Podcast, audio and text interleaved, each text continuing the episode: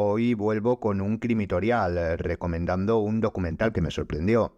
De hecho, por eso lo traigo, tanto por no conocer a los protagonistas, que no es nada raro, como por la historia a distintos niveles que estos tenían, lo cual es interesante traerlo a colación al podcast, porque sería lo que podríamos denominar la excepcionalidad supuesta de los asesinos seriales. De hecho, pensaba desarrollar el crimitorial como el anterior, exponiendo tanto un documental, este, el que traigo, como un libro, pero realmente creo que la historia por ella misma de esta serie es suficiente para tener un programa por sí sola, aunque no sea muy extenso. Hoy presento la docuserie o presentamos la docuserie titulada El caso Fourniret Monique Olivier, instrumento del mal. Bienvenido a Zona Criminal.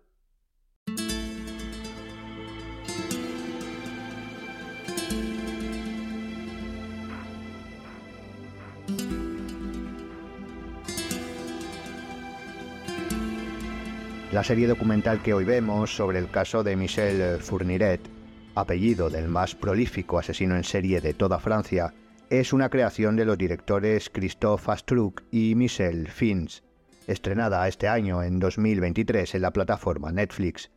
Por supuesto, dejamos la referencia en la descripción. A lo largo de sus cinco capítulos, de alrededor de 40 minutos de media cada uno, cuenta la historia de la investigación y detención de Fourniret por las desapariciones de jóvenes mujeres en las Ardenas entre 2000 y 2001. Ese es el principio. La serie documental cuenta con algunos de los protagonistas, no con los victimarios, pero sí con varios de sus abogados, fiscales, investigadores y peritos que fueron parte, actores indispensables a lo largo del caso se habrá dado cuenta que desde el comienzo hablamos de victimarios en plural, y es que desde el principio el caso comienza a tener matices, apreciaciones, indicios de que las cosas no son, o puede que no sean como parecen. Cuando Michel Fourniret fue arrestado por estas desapariciones y asesinatos que hemos comentado, obviamente su mujer no pasó inadvertida. Se investigó cuál era su vinculación, su personalidad, etc. No fueron pocos incluyendo supuestos expertos, los que dibujaron un perfil típico de pareja criminal. Como ya hemos visto en el podcast, cuando hablamos sobre esta tipología, decíamos que existe una jerarquía, una división de la puesta en marcha, etc., y en este caso parecía claro, un matrimonio en el cual la sumisión de ella llegaba a tal punto que no delataría, sino más bien incluso comprendería y en algunos momentos ayudaría al asesino que era su esposo pero algunos peritos e investigadores, eh, que, tantos unos, eh, que tanto uno como otros lo eran de verdad, no como los anteriores, tenían ciertas dudas. Algo no les encajaba y siguieron investigando. No vamos aquí a desentrañar cada paso de la investigación, simplemente mencionar que las cosas se dieron eh, completamente la vuelta. Todo lo que habían dado por hecho cambiaba, y no precisamente para bien o para simplificarse la actuación de ese asesino en serie tal vez era más participativa de lo que creían. Esa supuesta pareja criminal no tenía los roles que les habían asignado. La sumisión, falta de carisma, inteligencia, etc., no pertenecían a la mujer, sino más bien todo lo contrario. Las víctimas no se produjeron en los años 2000 únicamente, sino que se expandían desde los 80. Estas eran muy superiores a las que se pensó en un primer momento. Si criminológicamente pudiera, no vamos a decir que lo sea hasta que usted eh, vea la serie, así que decimos que esta pareja criminal tal vez eh, podría ser una excepción. El contexto de desarrollo fue, tanto criminológica como socialmente, casi igual de sorprendente. Por poner un simple ejemplo, el digamos primer protagonista, Fourniret, el marido, y por ende su esposa, pasaron de ser pobres, sueldos y trabajos precarios, a ser tremendamente ricos, millonarios, por una suerte de jugada maestra a Lampa. No vamos a adelantar más, pero parece de película, y no lo fue.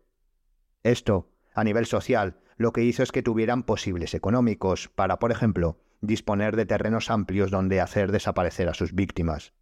Pero es que a nivel criminológico, a nivel de perfilado, un simple dato nos puede ayudar a comprender mínimamente, a estructurar esa tipología de personalidad, y es que la pareja criminal utilizaba a su propio hijo, bebé aún, como gancho para atraer a sus víctimas, sabiendo que, por ejemplo, una madre que pide ayuda con su hijo en eh, brazos o en el cochecito para niños hace que la perspicacia y alerta de sus víctimas baje considerablemente. Como ve, esa tríada de recursos, manipulación extrema y falta de escrúpulos, si quiere también de empatía, en una pareja criminal es algo, primero, no tan fácil de encontrar y segundo, altamente peligroso para las víctimas. Si a esto le añadimos esa característica que hemos desvelado mínimamente de que tal vez no es todo lo que parece respecto a la visión criminológica, fue un cóctel de lo más peligroso.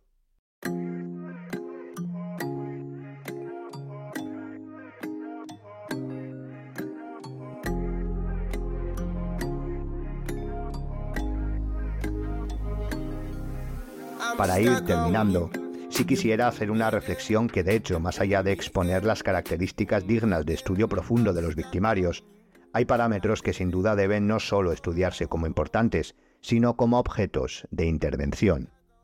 Como hemos dicho, cuando comenzaron a enfocar la investigación de manera correcta, las tornas cambiaron y la realidad de lo que tenían enfrente se hizo más, eh, palpable. Perdón. Hasta entonces se habían rodeado, los investigadores y profesionales, de clichés respecto a los asesinos seriales y las parejas criminales. De hecho, un dato fue el que cambió todo.